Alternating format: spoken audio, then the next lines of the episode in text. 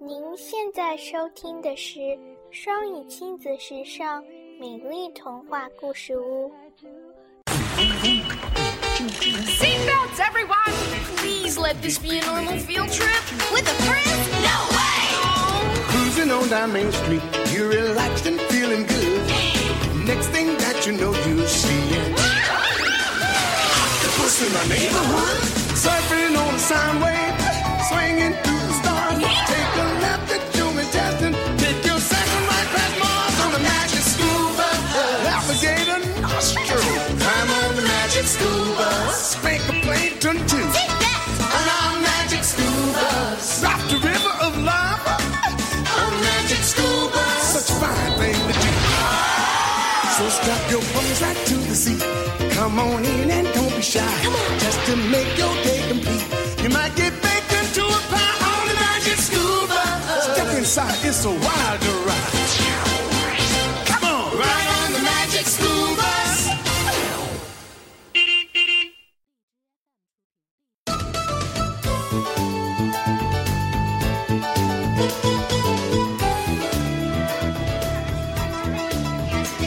Pass me that one next, Phoebe. Okay, Ralphie. It's going to be a model of the solar system. Neat, huh, Janet? Uh, I hate to tell you, Cousin Arnold, but when my class built one, the sun was so huge we had to hang it from the flagpole. And you had all mine planets? That's right, Keisha. Mercury, Venus, Earth, Mars, Jupiter, Saturn, Uranus, Neptune, Pluto. My class already studied the solar system. I bet you your class didn't learn about the aliens that live on the planets. For your information, Ralphie, Earth is the only planet that can support life as far as we know. And how far do you know? really far, because I got straight A's on all my tests, and this proves it. If you already know so much, Janet, why did you come to visit our class? Because Arnold told me all about your field trips, uh, Dorothy Ann. What did he say? That they were, and I quote, highly unusual. And you know what I said? Prove it. She's really nice once you get to know her. Ah, good morning, class. Have you all met Arnold's cousin, Janet? Yes, Miss Frizzle. My teacher doesn't dress like that. That's nothing. Sometimes the frizz looks totally outrageous. Well, since we're lucky enough to have a guest today, I'd say it's a perfect time for a field trip. Hey, cuz, now's your chance to prove it. I wonder where we're going today. Inside a rotten log? Been there. To the bottom of the ocean? Done that. We're going to the planetarium? Hardly unusual, Arnold. The frizz taking us on a normal field trip? Believe me, that's unusual. Hmm, how odd. Closed today. Closed? Hmm, well, looks like we'll just have to go back to school. Oh no! Some field trip, Arnold. You know what? My teacher would have called ahead because my teacher plans ahead. My teacher never makes mistakes. My teacher is a zillion times better than you. Nobody is better than Ms. Frizzle. Oh yeah! Prove it. Stop the bus!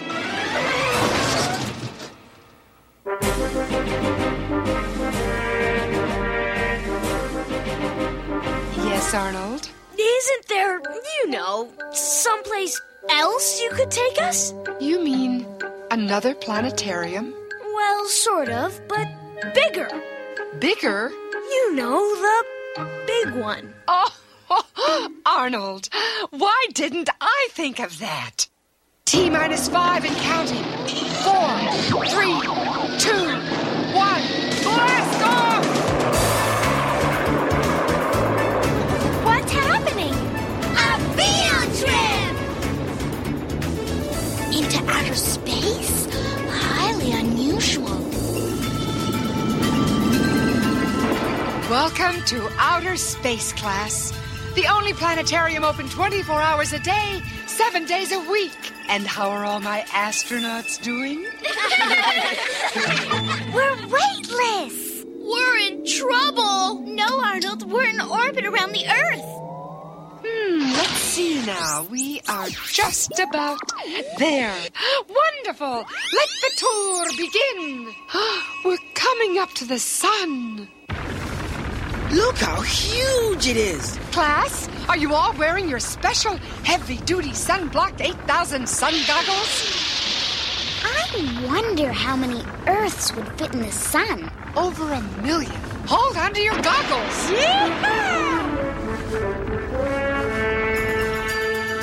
So, class, we've traveled from Earth, around the sun, and now we are on our way to. Mercury, the closest planet to the sun. When I tell my class, they're gonna be so jealous. Wow, we're landing!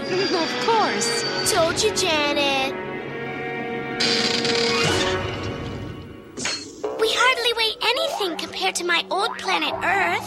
I wonder if that means there's less gravity pulling on us here.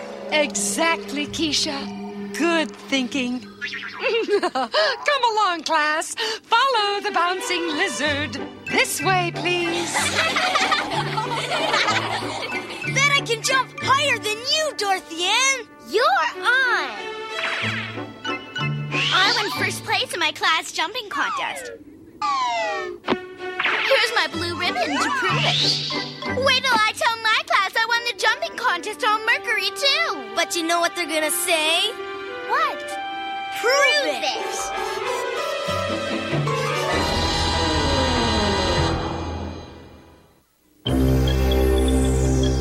How on earth? I mean, how am I gonna prove I was on Mercury?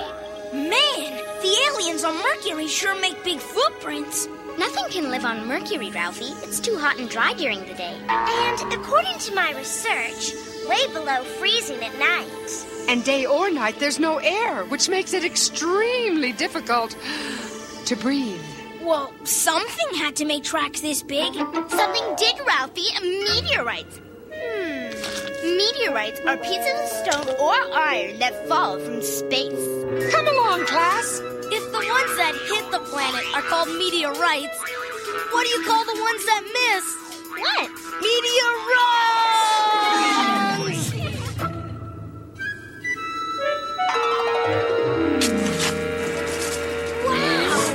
Janet, what are you doing? Hey, watch it! Eureka! My very own meteorite. When I show this to my class, it'll prove I was on Mercury. Oh, Janet. Right up to Alpha!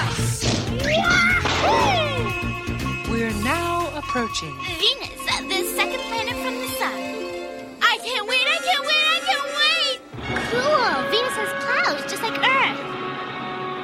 Wow! What a view! Uh, I think I'll go sit down now.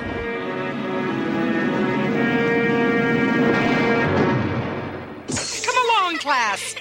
Hey! uh, ugh, I feel like I weigh the same here as I do on Earth. That's because Venus is about the same size as Earth and has about the same gravity. Come on, Arnold.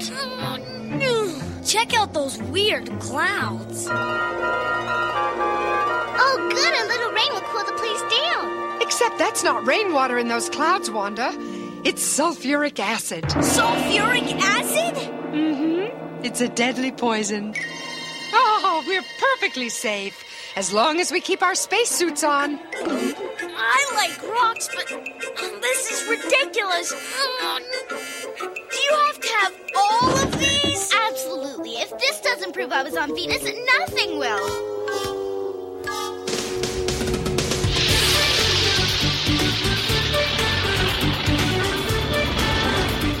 We're now passing through the orbit of the third planet, which is Earth. Look, it's so beautiful. And there's air we can breathe. And it's not too hot or not too cold. The only one that supports life. And coming up is Mars, the fourth planet.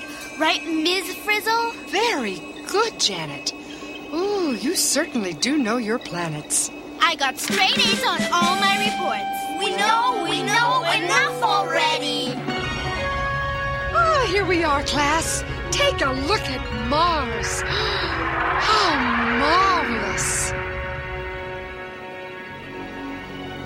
marvelous. It looks like the whole place is rusting. No wonder it's called the Red Planets. As you can see, the soil here is colored by red dust, which has iron in it. Look at those cliffs of ice.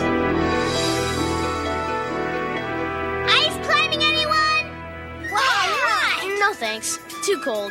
Too slippery. Too right. Who wants to waste time climbing up an old ice cap anyway? Come on, cuz we've got work to do. Maybe I should have stayed home today.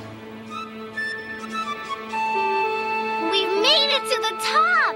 I wonder if Mars could have been another Earth if it had water and wasn't so cold. Maybe.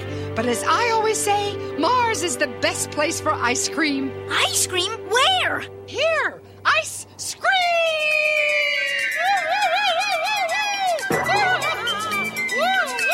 Let's go! Ice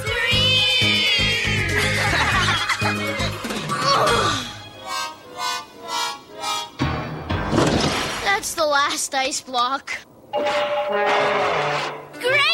Now for some red dust. On Earth, I had simple little chores emptying waste baskets, feeding the fish, clearing the table. The only thing is, we've been to Mercury, Venus, and Mars so far, and we haven't seen a single. Alien! Tell him we surrender! Hi, guys. Which way's the bus? Arnold! I knew it was him the whole time.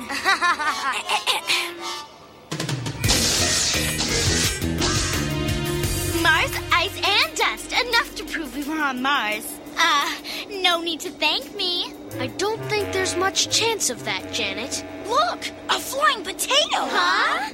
That's no potato. It's an asteroid, Ralphie. A hunk of space rock, smaller than a moon, but bigger than a meteorite. It's part of the asteroid belt, a ring of asteroids which divides our solar system into the inner and outer planets. What happened? An asteroid! I gotta have one! Please, it'll only take me a second! Watch out!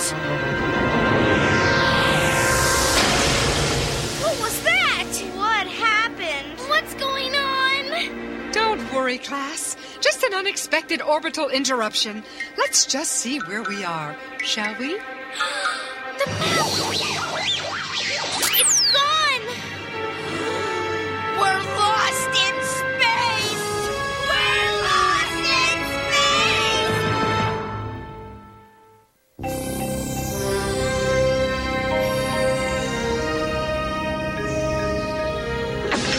As I always say, there's nothing a good space mechanic can't fix. Wrench! Wrench! Pliers! An asteroid. Uh, I, I I mean, pliers. Screwdriver! A- an asteroid! Perfect proof! Miss Frizzle, we've got half of the map now. Good. One more adjustment. Uh,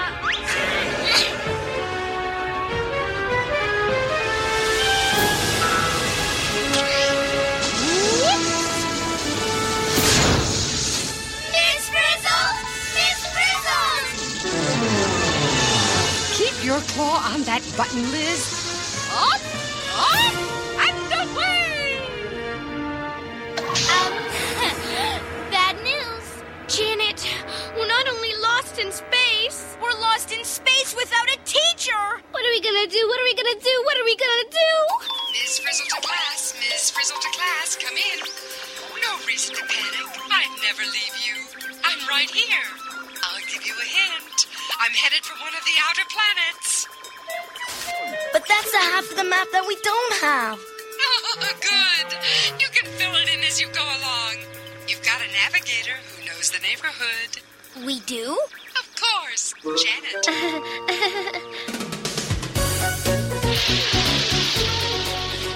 I wonder if Miss drizzles down there.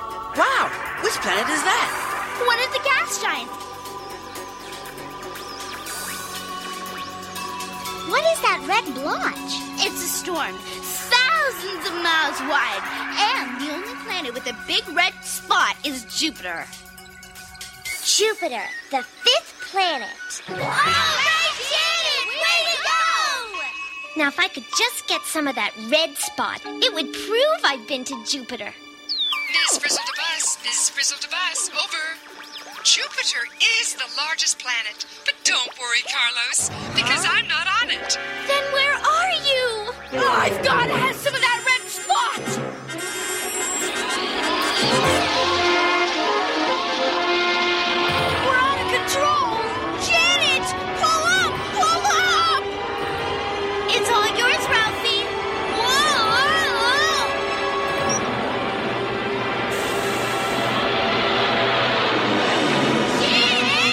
Chill out, guys. If you visit Jupiter, you gotta have proof, right? I knew I should have stayed home today. Miss Frizzle to class, Miss Frizzle to class, come in, please. Miss Frizzle, Janet almost got us. I got them some of Jupiter's red spot. Did you say red hot? You're not even warm yet. The outer planet I'm on is very cold and dark. The colder you get, the warmer you'll be to finding me. Oh, great. Now it's a riddle. Off we go again. Hey, look! Another planet! It's beautiful! But where are we? It's gotta be Saturn. And there's no other gas giant with such beautiful rings. Saturn, the sixth planet. Well, it must be cold down there because Saturn is pretty far away from the sun. But Miss Frizzle said cold and dark. It could be very, very dark on Saturn. Oh, no, you don't. You just want to grab more stuff. Hey, I'm just trying to help. If you want to play Let's Find Miss Frizzle without a map for the rest of your life, that's fine with me. Janet's right. Miss Frizzle could be on Saturn, couldn't she? Okay, Arnold, but it's your job to keep your crazy cousin under control. Miss Frizzle to bus, Miss Frizzle to bus, over. Oh, Liz and I can't wait to show you all the stars we can see out here. Oh, it's so beautiful. Come back! What about a hint? She just gave us a hint, Ralphie. She did? Yeah! She can see the stars! Which means she can't be on Saturn. She can never see the stars through all those storms and clouds. Planet number seven coming up. That must be Uranus. You can tell by its tilted faint ray rings and its blue green gases. See, Kaz, Uranus doesn't do a thing for me, so you can get off me, okay? Sorry, Janet, but I have to stay on top of the situation. The Frizz couldn't see the stars through those clouds either. No way she's on Uranus. To the next planet. Wait! I need proof! And we need Miss Frizzle. Step on it, Wanda. Hey, watch it! Neptune! Please! We got it from it, Neptune! It's my favorite planet! the eighth planet, Neptune. Looks like another planet surrounded by gases. And it's blue. Blue! My favorite color! Forget it, Janet. Miss Frizzle couldn't see the stars from down there. Go, Wanda!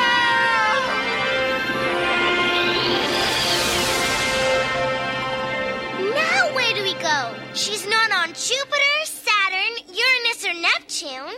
That means there's only one planet left. Which one? I'll tell you after Arnold gets off of Right, listen carefully. Miss Frizzle is on the farthest planet from the sun, Pluto. To Pluto!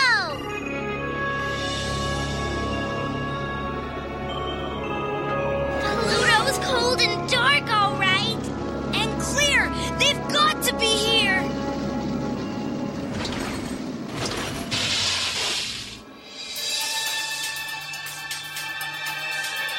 Look! There they are! Yeah! work, class. We knew you'd find us. Right, Liz? Sure can see the stars from here. I wonder where the sun is. See that tiny star over there? Uh huh. Well, that's it. That's the sun? No wonder Pluto's so cold and dark. Look how far away the sun is. So, the colder we got, the warmer we got to finding you. It was a good hint, if I do say so myself.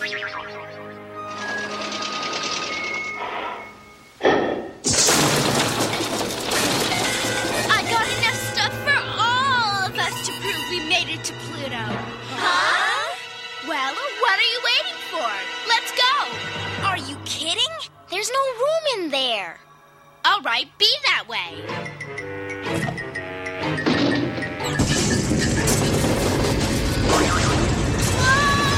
Whoa! There's no way I'm going home without my stuff. There's no way I'm going home without you. It's proof. Nobody will believe me without it. I'll believe you. They'll believe you. Janet, you want proof? I'll give you proof. Here's proof of what'll happen to you if you stay here with your stuff. Arnold, no! Oh, no! It's-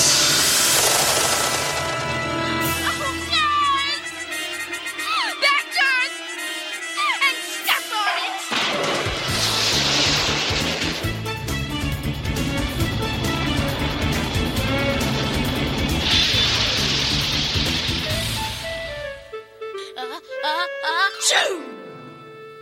Thanks, Janet. Arnold, it's the least I can do. If it weren't for you, I'd still be on Pluto with all my stuff. I don't need to prove anything. That was the most amazing field trip ever. You know it. I know it. If no one else believes me, that's their problem. Right on! Way to go, Janet! You said it. Attention all students! We've just learned that scientists have made their first contact with an alien from outer space. An alien! Wow. Ralphie was right. Oh, my. The alien, claiming to be from Pluto, has called to complain about a pile of litter that was recently dumped on his planet. As I always say, class, you're out of this world.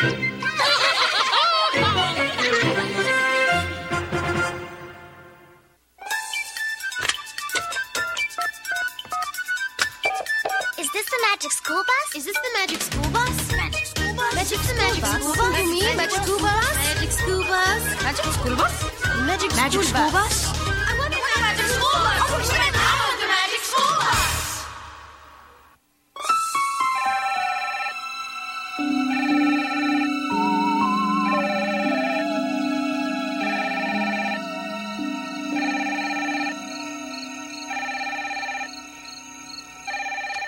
Hello, Magic School Bus. Don't you mean The Twilight Zone? That show had more science fiction than fact. Well, we realize a school bus would make a lousy spacecraft. I'll give you that one, but only because you call it a magic school bus. But there's no way any spacecraft could visit all nine planets in a day.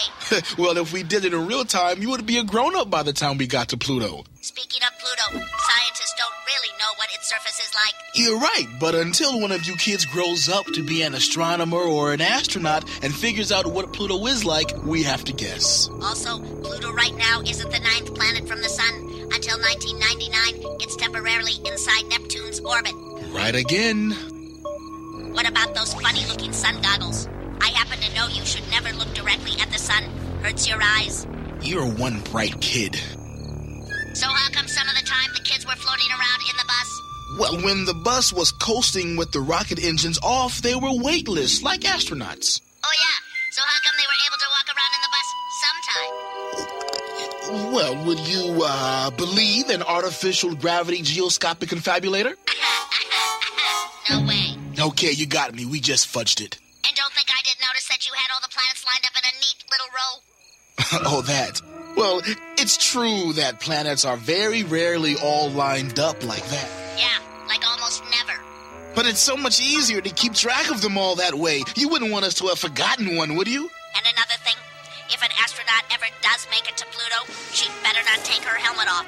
You think they'd end up with more than a cold, huh? She'd end up a block of ice, or worse. Which reminds me why I called in the first place. Yes. I'm still waiting for someone to get that pile of litter off my planet.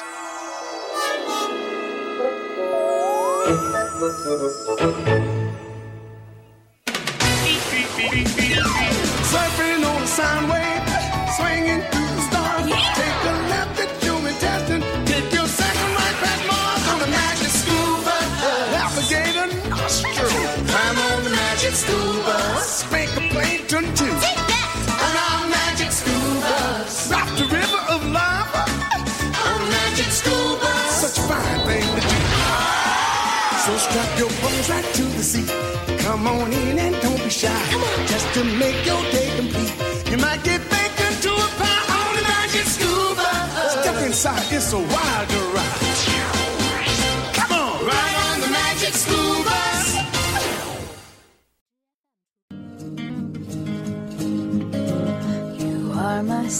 感谢收听。想收听更多中英文故事童谣和每日朗读，请关注公众微信“双语亲子时尚圈”，也欢迎更多朋友参与和投稿。 I was mistaken, so I hung my head and cried. You are my sunshine